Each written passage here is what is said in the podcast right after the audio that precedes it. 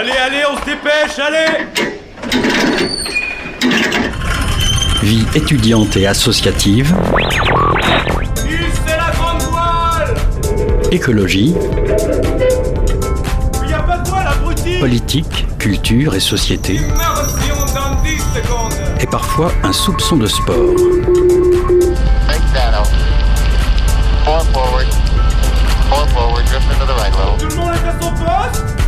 Du lundi au jeudi, 18h-19h, le sous-marin, la quasi quotidienne d'infos de Radio Campus Angers.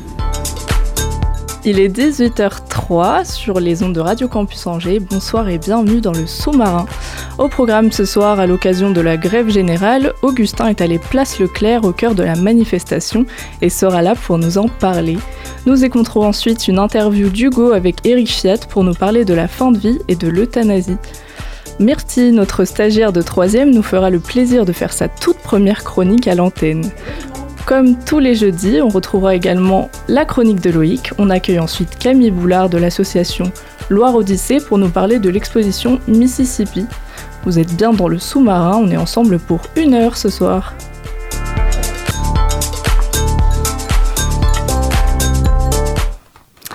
On accueille Augustin dans les studios, salut. Salut Mathilde, ça va? Ça va et toi? Oui, ça va, super. Tu t'es rendu à la manifestation qui fait suite euh, euh, à l'appel des huit principaux syndicats pour protester contre la nouvelle réforme des retraites proposée par Elisabeth Borne mardi 10 janvier dernier. Cette réforme euh, va entraîner un décalage de l'âge minimum de départ à la retraite à 64 ans et une accélération de l'augmentation des temps de cotisation jusqu'à 43 ans. Malgré le froid et la pluie, ils étaient entre 10 et 15 000 places Leclerc en ce jeudi 19 janvier pour protester contre cette réforme des retraites. Après environ une heure, le cortège a débuté sa marche le long du boulevard Foch. En tête du cortège, on pouvait trouver les étudiants, notamment représentés par l'UNEF, et en queue, j'ai pu discuter avec un enseignant au collège, vent debout contre cette réforme et inquiet pour l'avenir de sa profession. Il va falloir travailler deux ans de plus. Et c'est vrai que dans l'éducation, euh, on est très inquiet par rapport à ça parce qu'on voit bien euh, que les collègues qui partent aujourd'hui à 62 ans, euh, certains se retrouvent en difficulté, ils n'ont plus l'agnac pour tenir les classes et c'est une grosse source d'inquiétude pour euh, les enseignants aujourd'hui. Euh, on se sent dévalorisé et puis on a des classes de plus en plus chargées, de plus en plus difficiles à tenir. On n'envisage pas l'avenir sereinement et, et donc pour nous faire deux ans de plus, c'est clair- clairement une source d'inquiétude. Mais les profs n'étaient pas la seule profession dans la rue. On pouvait trouver aussi des soignants, des intermittents du spectacle, des travailleurs dans la métallurgie, ainsi que des confrères journalistes. Pour tous, cette réforme des retraites va à leur rencontre. Pourtant, le gouvernement défend une mesure de justice sociale qui vise à sauver le système des retraites. Pour un des manifestants que j'ai pu rencontrer, la solution ne devrait pas être de rallonger le temps des retraites, le temps de travail, pardon, mais plutôt de demander un effort aux plus riches. On a plein de solutions qui nous sont offertes.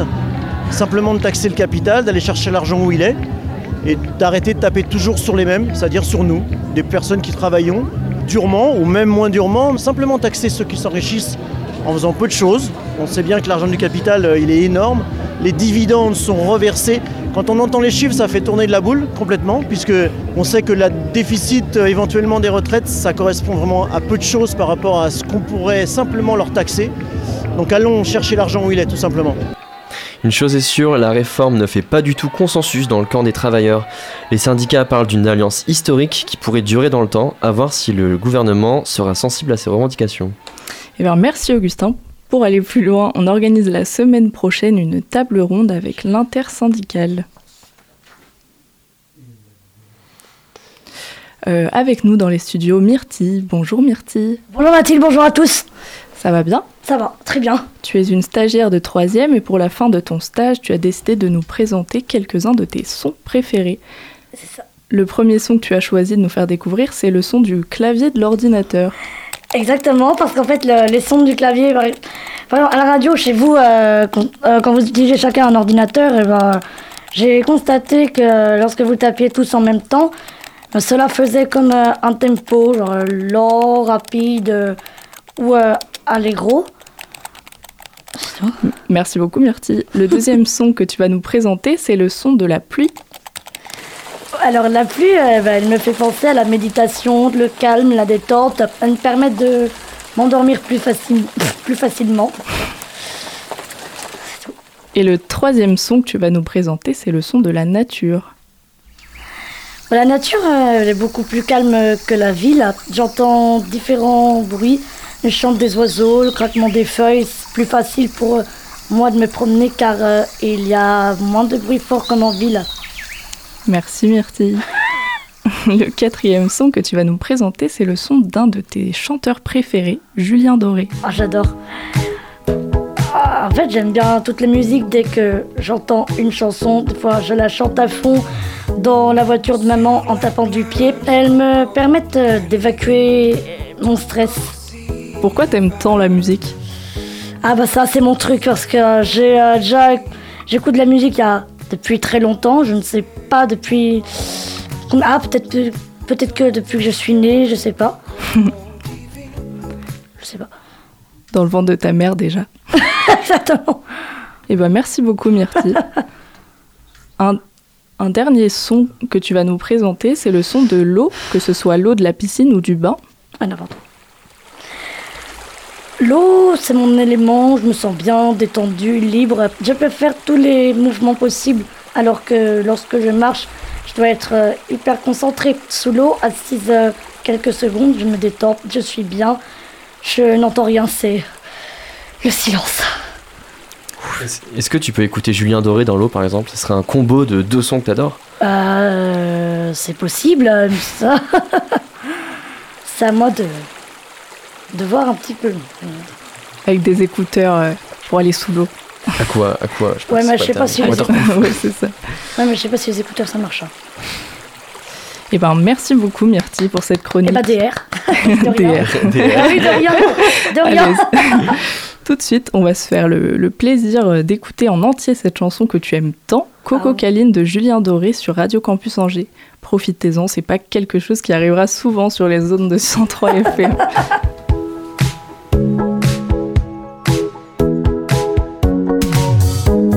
Sur la plage,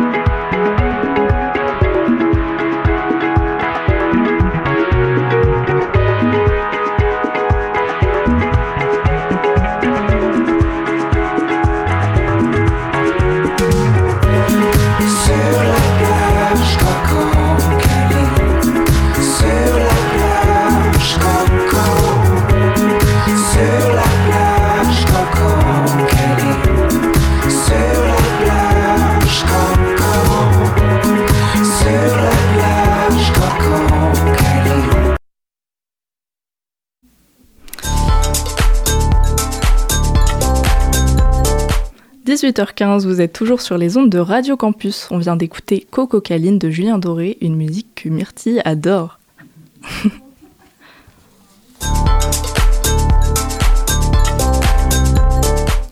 Ce matin, Hugo a interrogé Eric Fiat, professeur de philosophie à l'université Gustave Eiffel et responsable d'un master d'éthique médicale. Ils ont discuté pardon, de la question de la fin de vie et de l'euthanasie. On écoute ça tout de suite. Le mercredi 18 janvier, au CHU d'Angers, l'association Anjou Philétique a organisé une conférence autour de cette question qui occupe en ce moment le comité consultatif national d'éthique. Est-ce que notre mort nous appartient ou appartient-elle à la société qui l'a dans une certaine mesure déléguée aux soignants? Cette question, c'est celle posée par Jean-François Delfrécy, le président du dit comité, et avec nous pour tenter d'apporter des éléments de réponse, Eric Fiat. Eric Fiat, bonsoir. Bonsoir. Vous êtes professeur de philosophie à l'université Gustave Eiffel et responsable d'un master d'éthique médicale. On aura envie de commencer cette interview assez simplement par êtes-vous pour ou contre l'euthanasie? Mais avant tout, je voulais revenir avec vous sur cette dualité et ce caractère clivant qu'imposerait cette question. Comment apporter de la nuance dans ces positions très affirmatives? Il me paraît essentiel d'apporter des nuances. Il est facile quand on est euh, à l'université quand on est dans un studio de télévision, quand on est dans son salon, de dire je suis pour l'euthanasie ou je suis contre l'euthanasie. Mais ces discours, à mon avis plutôt idéologiques que philosophiques, ne sont pas attentifs à ce qui se passe vraiment en fin de vie. Être nuancé, c'est être attentif à cette réalité inoubliable qu'il y a dans une chambre, quelque part, trois cœurs ambivalents, voire clivés. Qu'est-ce que je veux dire par là? On y, reviendra, plus tard, mais justement, euh, ces, cœurs ambivalents et clivés, vous nous dites qu'il ne faut jamais oublier ce qui se passe dans la chambre des patients. Exactement, il faut partir de cette réalité-là. Et quand on est attentif à cette réalité-là, on ne peut pas dire brutalement ⁇ je suis pour l'euthanasie, je suis contre l'euthanasie ⁇ pourquoi? Bah, Parce qu'il faut partir de cette réalité qui est l'ambivalence du cœur du mourant. Il y a des moments où il n'en peut plus et il appelle la mort comme un soulagement, mais l'instant d'après, il a envie de dire que la vie ne vaut rien, mais rien ne vaut la vie. Ne pas être attentif à ces nuances-là, à cette ambivalence-là, nous voue à des discours idéologiques, et selon moi, idéologique est le discours qui consiste à dire je suis pour, comme celui qui consiste à dire je suis contre. À l'occasion de votre rencontre avec le corps soignant euh, du CHU d'Angers, vous avez utilisé les fables de Jean de La Fontaine pour les aider à appréhender la mort euh, et ses questions autour de la fin de vie. Vous présentez Jean de La Fontaine comme un auteur équivoque, nuancé, qui peut changer d'avis entre deux fables. Que nous apprend Jean de La Fontaine sur cette question de la fin de vie? Alors en effet, la Fontaine est toujours un auteur subtil, euh, ambivalent, changeant. Le loup est magnifique dans certaines fables et épouvantable dans d'autres. Même chose pour le lion à la fin de la cigale et la fourmi, on ne sait pas du tout si la fontaine donne raison à la cigale ou s'il donne raison à la fourmi. Et bien sur la question de la mort, qui est plus importante que celle de la cigale, de la fourmi, du lion et du loup, sur la question de la mort, La Fontaine, là encore, est très nuancée et change d'avis. Trois fables sont consacrées à la mort. Il y a la mort et le mourant, il y a la mort et le malheureux, il y a la mort et le bûcheron. Et je dirais que parmi ces trois fables, il en est une qui nous inciterait plutôt à être pour l'euthanasie, les deux autres contre elle. En effet, une fable se termine par ⁇ Je voudrais que l'on quitte la vie comme on quitte un banquet, que l'on fit son paquet et que l'on dit merci ⁇ et dans cette fable, La Fontaine s'en prend à un vieillard qui ne veut absolument pas mourir, alors que selon lui, la mort sage, la vie sage, c'est quand on a fait son temps de partir. En revanche, les deux autres fables complètement opposée à celle dont je viens de parler, semble plutôt dire que ben, rien, euh, semble plutôt dire que euh, continuer à vouloir vivre même quand on est très malade et très diminué, c'est très humain. Les médecins se posent évidemment la question de comment accompagner vers la mort. C'est toute la question autour de la sédation longue et continue permise depuis 2016 et euh, la loi dite Claes-Leonetti. Cette dualité entre accompagner vers la mort et accompagner vers la vie secoue aussi le corps médical tout entier. Bien sûr, parce que je disais que dans la chambre se trouvent trois cœurs ambivalents, voire clivés. C'est pas simplement le cœur du mourant qui passe d'un moment où il veut mourir et à un moment où il veut continuer de vivre. C'est aussi le cœur de son proche et le cœur du soignant qui sont hésitants et nuancés. Le proche, eh bien, cette femme accompagne son mari qui a Alzheimer depuis des années elle est épuisée, il ne la reconnaît plus, il devient agressif, il mange ses propres excréments. Il y a un moment où cette femme a envie qu'il meure. Je n'en peux plus, c'est insupportable, mais, mais que ça s'arrête, c'est pas possible, ce serait un soulagement. Mais juste après qu'elle a senti ce désir fomenter en elle, tout à coup elle se dit non, non, laissez-le-moi encore un peu, mon amoureux, comme dirait euh, Edith Piaf. Ambivalence, voire clivage dans le cœur du proche. Et ambivalence, voire clivage dans le cœur du soignant, qui bien sûr est là pour se battre pour la vie, pour que ça continue, mais qui de temps en temps a envie que ça s'arrête, parce que entrer dans une chambre où il y a un cancer du larynx qui euh, fait émaner une odeur épouvantable, c'est pas toujours facile. Donc vous avez tout à fait raison, c'est pas simplement le mourant qui hésite entre vouloir vivre et vouloir mourir, c'est aussi son proche et c'est aussi le soignant. Ces trois hésitations sont ce qu'il faut considérer pour ne pas se lancer dans des discours euh, platement et bêtement idéologiques au sujet de la fin de vie. On présente euh, souvent ce droit à mourir comme l'ultime liberté. Mais la liberté nous permet aussi d'hésiter, de se corriger et finalement d'avoir du mal à choisir entre ces deux états si radicaux que sont la vie euh, et la mort. Vous avez raison.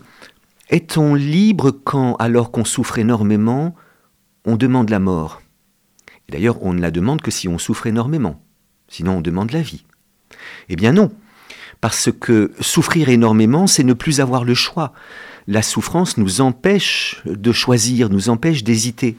Et par conséquent, il est faux de dire que euh, l'ultime liberté se retrouve euh, dans cette situation-là. Je ne crois pas que soit libre un être qui souffre tellement qu'il appelle la mort. Et par conséquent, il faut essayer, cet être-là, de faire qu'il souffre moins. Et dans l'immense majorité des cas, un être qui souffre moins est un être qui, à ce moment-là, cesse de demander la mort pour demander la vie. La, la- la douleur aliène. La douleur aliène. La douleur, c'est ce qui crée en nous le sentiment de l'impossible. Euh, la souffrance et la douleur, c'est toujours le sentiment qu'il y a là quelque chose d'insupportable, quelque chose d'impossible, qu'on n'en peut plus, qu'on ne peut plus jouer. Ma définition de la souffrance est la su- suivante. Souffrir, c'est ne plus pouvoir jouer, ne plus pouvoir jouer la comédie. Quand vous avez très mal, eh bien, vous n'avez pas le loisir de dire j'ai mal ou j'ai un peu mal ou je souffre à en ras mourir. Non, vous vous mettez à crier et vous n'avez pas le choix de ce cri-ci plutôt que de ce cri-là. Euh, vous n'avez plus la possibilité de jouer. Les bricoleurs disent que quand il y a du jeu, ça veut dire qu'il y a un petit peu d'espace. Quand il y a du jeu, c'est qu'il y a un espace pour le possible. Eh bien, la souffrance aliène, prostre, euh, empêche justement euh, d'être libre. Et vous pensez que ce lien entre cette, ce désir de mort euh, ne peut être fait que par le biais de la souffrance et qu'on ne peut pas désirer de mourir euh, pour une autre raison euh, qui pourrait nous, toucher ou, émaner de, de désirs euh? Ah, alors c'est une question philosophique extrêmement intéressante, extrêmement difficile. Euh, je vais y répondre par une, euh, petite euh, anecdote. Euh, un jour, un professeur de philosophie italien voit arriver à lui un étudiant qui veut écrire sur le suicide et qui s'avère très vite être euh, un génie. Euh, le professeur a une chance extraordinaire d'accompagner dans la rédaction ce, jeune étudiant. Ce jeune étudiant euh, écrit ce, mémoire, l'équivalent d'un master si vous voulez, et ce mémoire dit en effet que l'ultime liberté, c'est de se donner la mort même quand on ne souffre pas. Il envoie par la poste, c'était à l'époque, il n'y avait pas encore Internet, il envoie par la poste son mémoire à son professeur, et quelques heures après, il se suicide. Le professeur dit c'est magnifique, voilà enfin un philosophe qui met en acte sa pensée et il se répand dans le journal La Repubblica pour dire que en effet on peut avoir envie de mourir même quand on ne souffre pas. Mais la mère de ce jeune homme le dément et dit en fait non, il ne s'est pas suicidé pour des raisons philosophiques, il s'est suicidé parce qu'il avait un immense chagrin d'amour. Eh bien, le professeur de philosophie aurait dû à ce moment-là euh, peut-être euh, fermer son bec. Non, je ne crois pas qu'on se suicide pour des raisons philosophiques. Je crois qu'on se suicide quand on n'en peut plus. Et, euh, par conséquent, c'est une vision, je crois, en effet, très abstraite de la vie humaine que de croire qu'on puisse avoir envie de mourir quand on est en pleine forme et en pleine santé. Hmm. Parce qu'évidemment, ce- cette question de l'accès à la mort questionne aussi notre, notre liberté dans ce, dans ce monde. Euh, Il y a des choses qui nous empêchent, notamment la législation, euh, aujourd'hui, euh, de pouvoir se donner la mort. J'ai envie de vous poser une question qu'on pourrait poser au baccalauréat. Sommes-nous libres? Ah mon Dieu Vous posez des questions évidemment essentielles, mais, mais, mais tellement vastes qu'il est difficile d'y répondre simplement. Je vais A-t-on besoin de, de légiférer sur des, sur, des, sur des cas particuliers? Non, je ne pense pas. Je, je pense que la loi Leonetti Claes, dont vous avez parlé tout à l'heure, était la moins mauvaise loi s'occupant de la fin de vie. Si je dis la moins mauvaise, c'est parce que je ne crois pas qu'il y ait de loi parfaite. euh, la loi est perfectible, elle a des effets pervers. Mais il me semble que dans la législation, on n'a jamais fait mieux que cette loi, la loi Leonetti-Claes. Le problème, c'est qu'elle n'est pas connue, pas appliquée, et que je dirais que s'agit d'une loi trop intelligente pour notre époque parce que la plupart des gens qui se répandent dans les médias ne partent pas de la situation que je disais tout à l'heure, et, on arrive à des positions au fond, au fond tout à fait simplistes.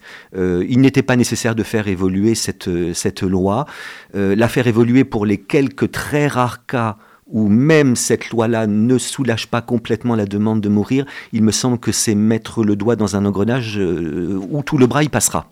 Ce qui revient à questionner finalement cette forme de liberté. Si jamais le besoin de légiférer n'est pas présent, euh, se pose donc la question de ai-je quand même le droit euh, de mourir malgré le fait que la loi, ce ne soit pas inscrit dans la loi? Oui, mais la loi ne dit pas tout de la vie humaine. Et il y aura toujours une tension entre le légal et le légitime. Euh, ce qui est illégal n'est pas forcément illégitime. Euh, l'avortement était illégal en France en 1974, ça ne voulait pas dire qu'il était illégitime. Donc il y aura toujours une tension entre la légalité et la légitimité.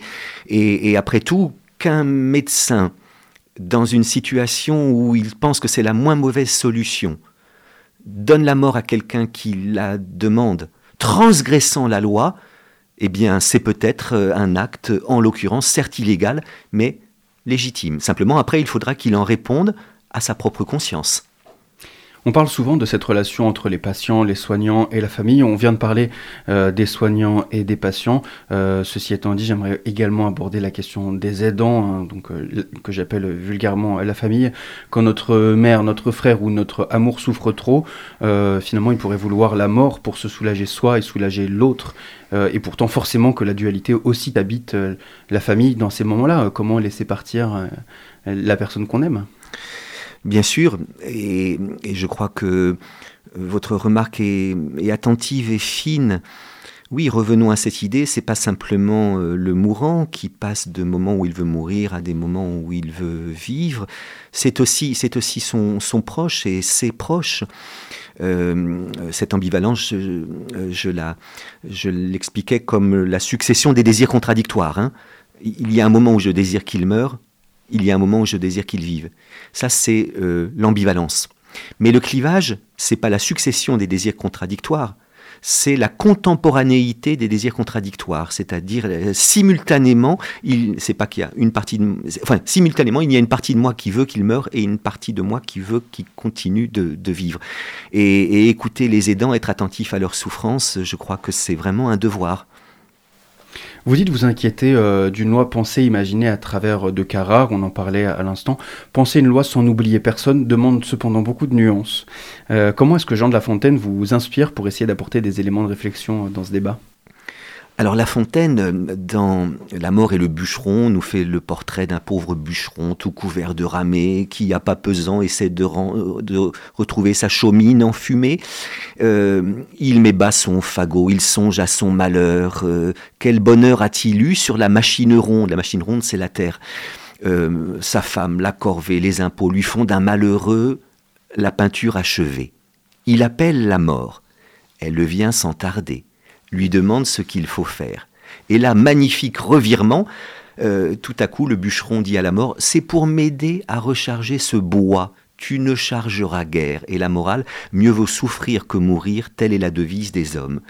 Euh, cette fable-là, en effet, nous montre euh, l'ambivalence, le revirement euh, du cœur du cœur humain, et elle le montre dans une histoire où il y a un peu d'humour, parce que je pense que l'humour, c'est parfois la politesse du désespoir, et l'humour est quelque chose qui peut aider en, fin de vie. la Fontaine est un, est un génie. Alors on le présente plutôt comme un conteur que comme un penseur. Mais si je dis La Fontaine, un penseur de la mort, c'est parce que la pensée, comme disait Platon, c'est le dialogue de l'âme avec elle-même. Le dialogue de l'âme avec elle-même, c'est-à-dire l'écoute de la partie de soi qui n'est pas d'accord avec soi. Penser, ça vient de pensare en latin qui veut dire peser, sous-peser. Et La Fontaine est un auteur en effet ambivalent, euh, ambigu, infiniment nuancé. Dans une fable, en quelques vers géniaux et drôles, on voit un homme passer du désir de mourir au désir de vivre. Voilà pourquoi La Fontaine m'aide à penser la fin de vie. Accompagner vers la mort, finalement, c'est une problématique qui existe depuis la nuit des temps, puisque nous enterrons euh, nos anciens.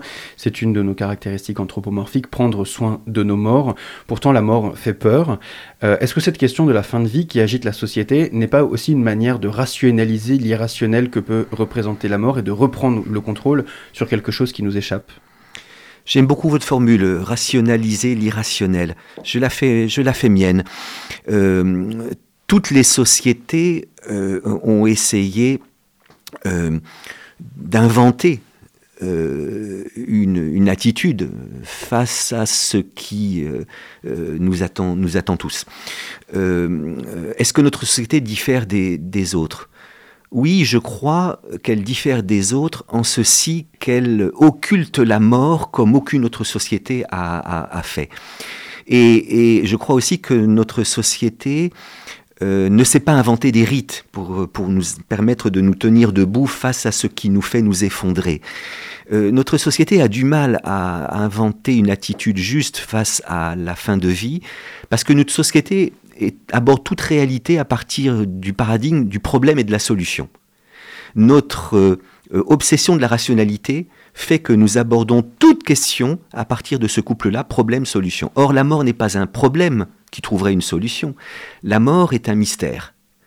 Euh, or, le mystère est quelque chose qu'on ne peut dissiper que partiellement et provisoirement. Euh, je crois en effet que la mort n'est pas un problème, parce que le problème vit dans l'horizon de sa solution qui y met fin.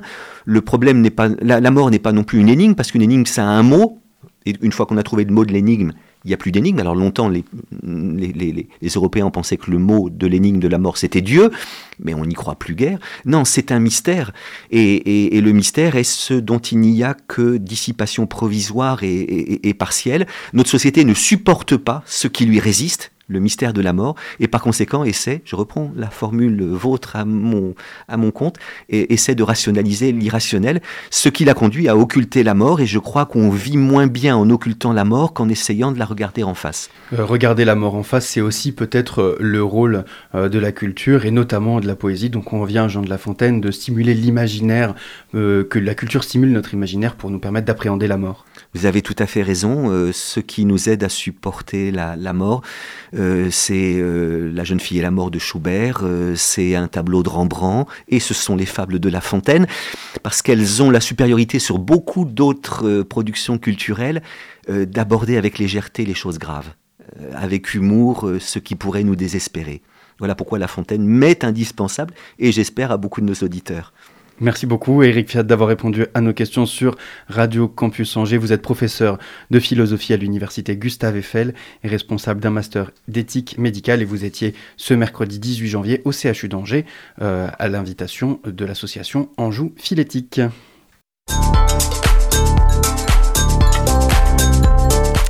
Petit problème technique, mais c'était une interview de d'Hugo Chesinski sur les ondes de Radio Campus Angers.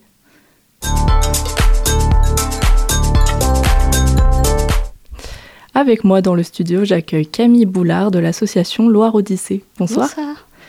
Euh, vous êtes dans le studio ce soir pour nous parler de l'exposition Mississippi, dont l'inauguration a lieu samedi 21 janvier.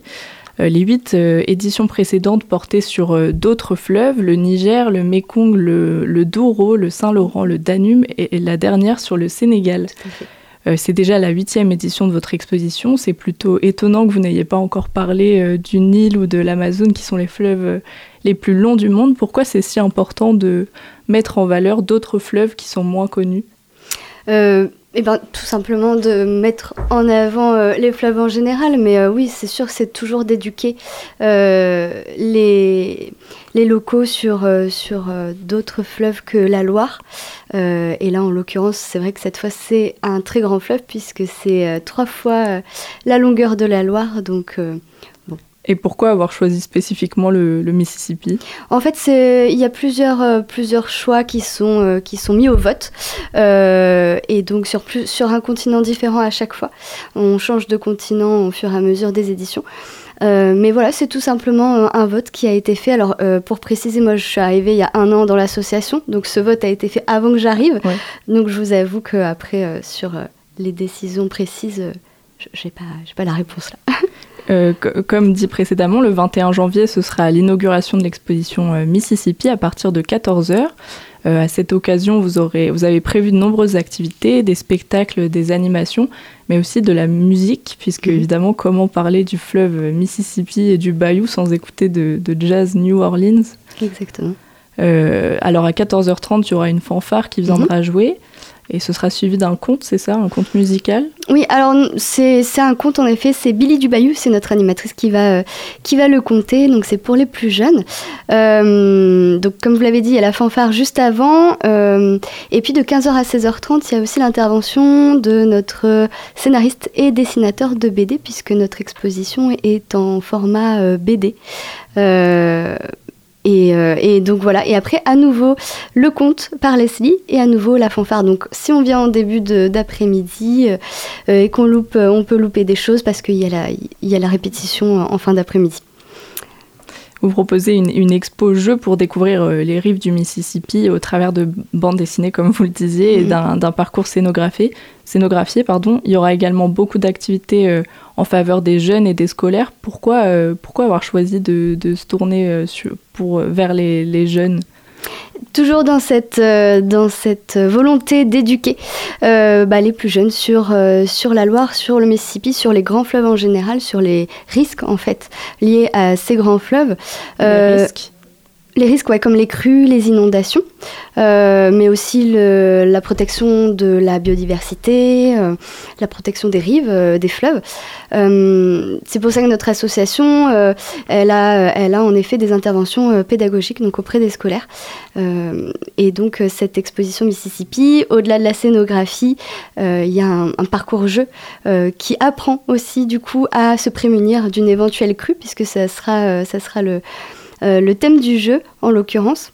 Alors comment on fait pour euh, prévoir une crue. Alors, euh, il y, a, y a- y a plusieurs, euh, plusieurs tâches euh, à accomplir en tant que, que riverain d'un fleuve, mais là, en l'occurrence, dans ce petit jeu qui, qui est à faire en, famille, eh bien, les enfants vont pouvoir amarrer des bateaux du Mississippi pour les protéger de la montée des eaux. Ils vont pouvoir pêcher du poisson dans la cabane du bayou pour faire des provisions de nourriture, ou bien encore aider les ingénieurs à consolider les digues qui protègent euh, eh bien, les habitants et les territoires de euh, la montée des eaux d'un fleuve.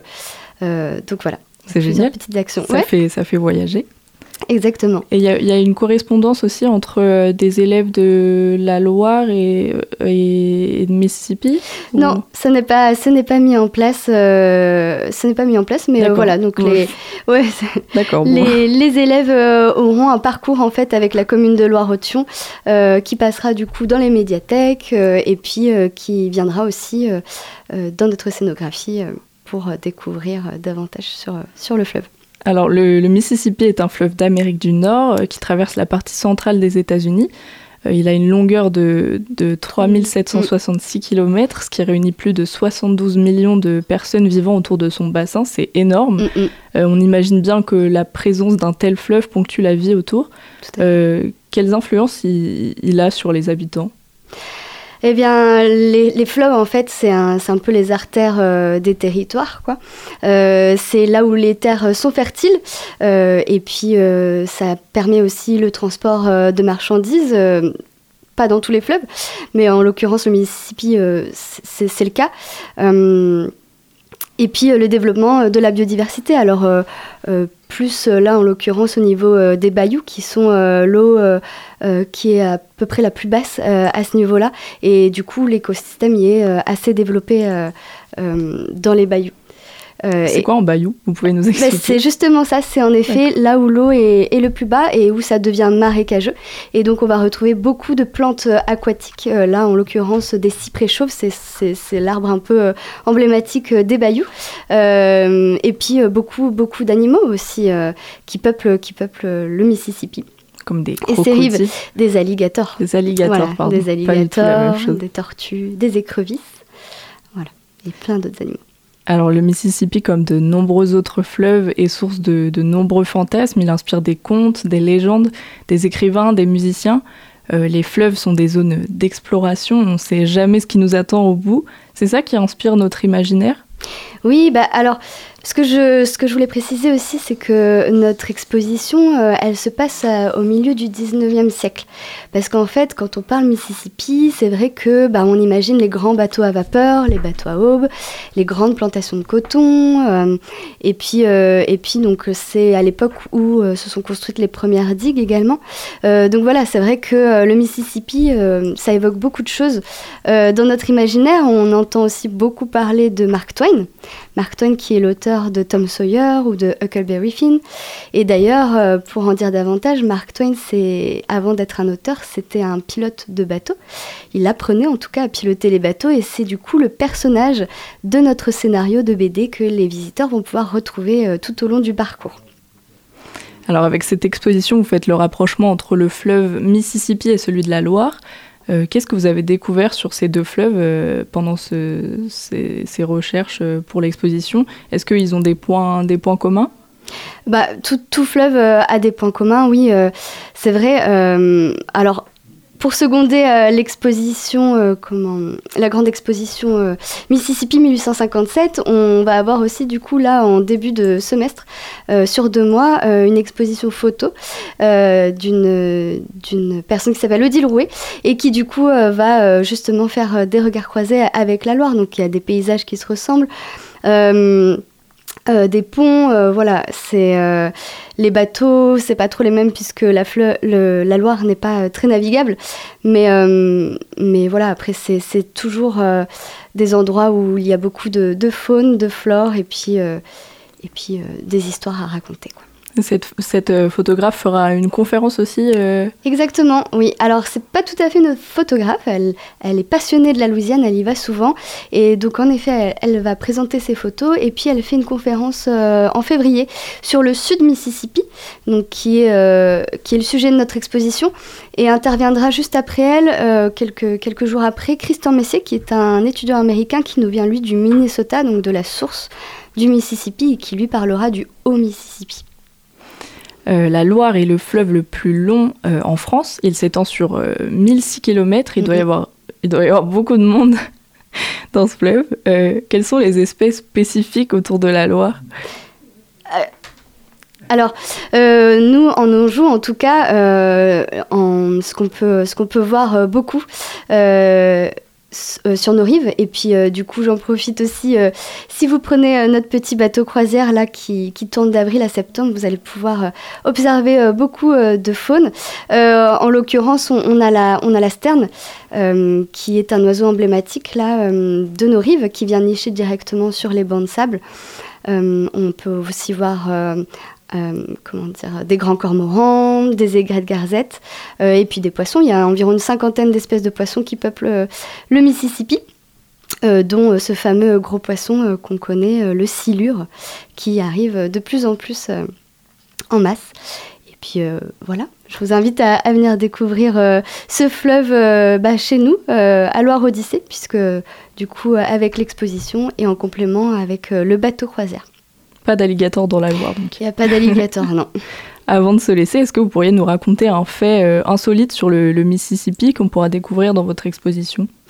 Alors, euh, pas forcément sur le Mississippi, mais euh, autour, euh, en fait, ce qu'on qu'on a mis une petite, une petite chose euh, à un moment donné du parcours, c'est en fait un hôtel vaudou, parce qu'il faut savoir que euh, à l'époque où se passe notre exposition, donc dans les années 1850, euh, eh ben, le vaudou, c'était euh, c'était une tradition, euh, euh, c'était des croyances assez fortes à l'époque. Donc euh, on imagine tout de suite euh, la petite poupée qu'on plante pour euh, jeter des mauvais sorts, mais en fait c'était pas vraiment ça. C'était euh, aussi, euh, ça servait aussi à jeter euh, de très bons sorts. C'était euh, c'était pour euh, eh bien pour réussir dans la vie. On allait voir une une prêtresse vaudou, euh, la plus grande euh, s'appelle Marie Laveau, et puis bah c'était une très bonne conseillère, euh, conseillère de vie en fait. euh, voilà, le vaudou. Et ben merci beaucoup Camille Boulard d'être venue dans le studio de Radio Campus. On se laisse pour une petite pause musicale sur les ondes du 103 FM. I'm gonna lay down my sword and shield down by the riverside. going down by the riverside. Yeah, down by the riverside. I'm gonna lay down my sword and shield down by the riverside. I'm gonna study, study 101. more. I ain't gonna study war no more. Gonna study war no more. I ain't gonna study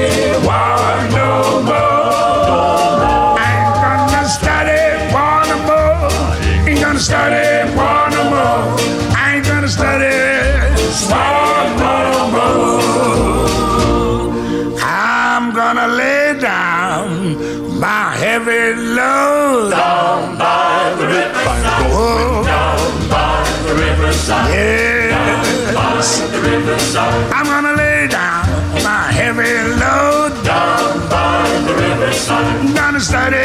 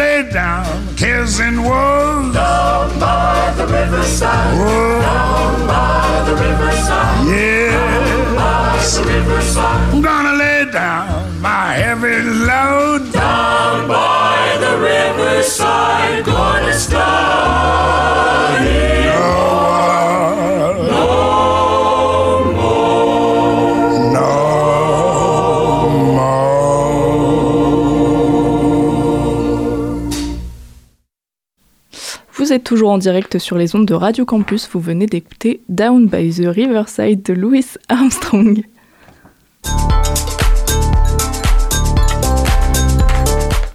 Et aujourd'hui, c'est notre rendez-vous hebdomadaire avec Loïc pour sa chronique. Salut Loïc. Salut. Ce soir, tu vas nous parler d'un sujet qui fait beaucoup débat dans notre société. Le port de l'uniforme à l'école a été débattu la semaine dernière à l'Assemblée nationale. Euh, je ne dévoile rien en disant que cette idée du port de l'uniforme a été refusée. Et oui, la proposition de loi déposée par euh, le Rassemblement national qui imposait le port de l'uniforme dans les écoles et collèges publics a été examinée jeudi dernier. À l'agenda depuis longtemps, le hasard du calendrier a fait que l'inter- l'interview de Brigitte Macron s'est chevauchée avec l'examen de la proposition de loi. Le Parisien publie le 11 janvier une interview de la Première Dame sur l'éducation aujourd'hui pour avoir son avis. Euh, dans cet entretien, Brigitte Macron déclarait à propos de l'uniforme que, et je cite la Première Dame, Cela gomme les différences, on gagne du temps et de l'argent par rapport aux marques. Je suis pour le port de l'uniforme à l'école, mais avec une tenue simple. Cet avis, il a divisé la classe politique jusque dans le gouvernement. Par exemple, le ministre de l'Éducation nationale, Papendiae, s'est dit contre cette proposition de loi lors d'une une intervention sur l'antenne de France Info. Au final, cette proposition de loi a été refusée dans la foulée. C'est quoi les arguments de cette obligation de port de l'uniforme? En fait, euh, à chaque fois, si tu veux, ce sont les mêmes arguments qui reviennent sur la table. Le premier euh, reste d'éviter les inégalités sociales à l'école, souvent source d'harcèlement. En 2006, François Bayrou, président de l'UDF, est pour une tenue scolaire commune afin de diminuer l'influence des marques chez les plus jeunes. Et ça se, repou- ça se recoupe. Je mélangeais mes. Enfin, ça se recoupe avec euh, l'argument cité avant si l'enfant n'est pas à la mode et des- avec des habits de marque, alors il est rejeté par les autres. L'esprit euh, d'équipe et d'appartenance est aussi évoqué. Les élèves sont fiers de faire partie d'un ensemble Et pour contrer ce, raisonnement, certaines personnes vont euh, jusqu'à insister sur le coût parfois cher, et il est vrai, euh, et l'inconfortabilité que peuvent avoir les uniformes. Est-ce qu'il y a des pays dans lesquels on porte l'uniforme euh, aujourd'hui? Alors, d'après mes lectures, c'est surtout dans les écoles privées que l'uniforme est obligatoire. Bien sûr, il y a des cas spécifiques. Par exemple, au Royaume-Uni, 80% des écoles publiques comme privées imposent l'uniforme à leurs élèves. Au Japon aussi, outre la tenue vestimentaire, les élèves ont parfois l'obligation de porter un sac à dos spécifique. En France, dès les années 1880 et ce jusqu'au début des années 1970, à peu près par là, la, plupart des élèves portaient une blouse grise, mais c'était davantage pour protéger euh, des taches d'encre. Et oui, à l'époque, on écrivait avec des plumes et un encrier. Aujourd'hui, l'obligation de porter un uniforme ne concerne que peu d'élèves euh, d'établissements euh, dits UP. En fait, ce qui est sûr, c'est que les élèves des lycées de défense, futurs militaires, doivent obligatoirement porter un uniforme, ce qui est normal. Alors, on peut se poser la question, cette tenue sera-t-elle adoptée un jour en France? Eh bien, peut-être, mais en attendant, elle n'a pas fini de faire débat. Eh ben, merci beaucoup Loïc pour ta chronique. Merci à toi. On se retrouve, on se retrouve juste après la pause musicale.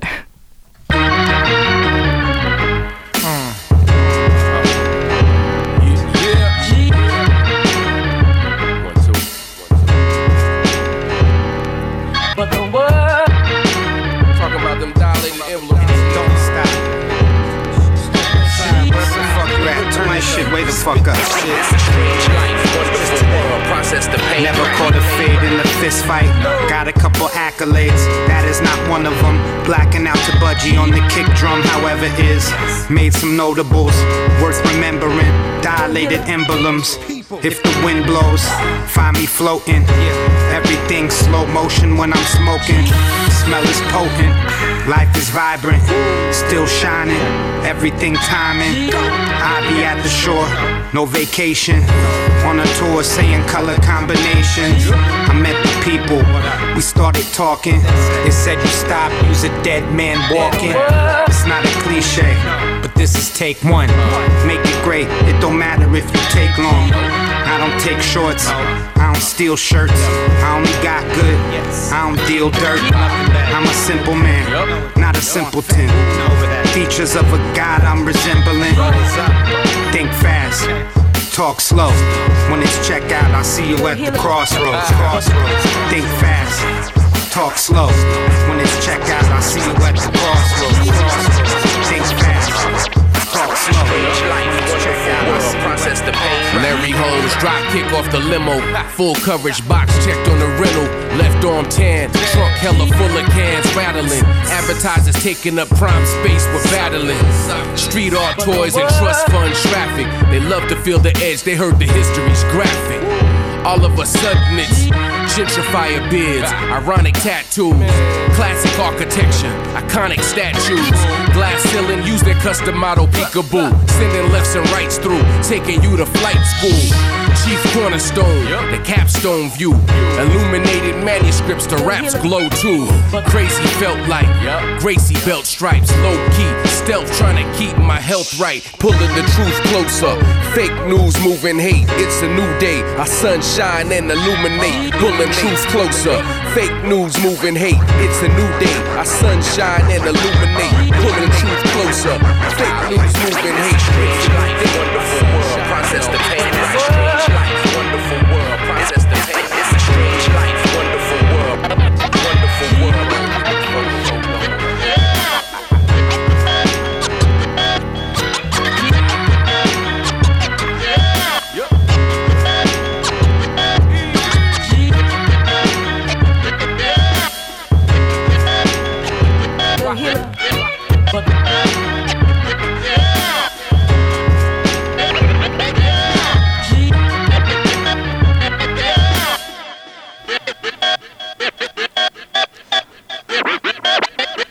On vient d'écouter Wonderful World avec mon super accent de évidence sur les ondes de Radio Campus Angers. Euh, c'est déjà la fin de cette émission. Attention à vos oreilles, le sous-marin met les gaz et remonte vers la surface. Merci à toutes et à tous de nous avoir écoutés. Merci à nos invités pour leur participation. Merci à Augustin, Myrtille et Loïc pour leur chronique. À la technique, c'était Carla, merci à elle, ainsi qu'à Étienne, notre programmateur musical, et évidemment Hugo à la rédaction en chef. On se retrouve très vite pour un prochain sous-marin, et n'oubliez pas, les bonnes ondes, c'est pour tout le monde.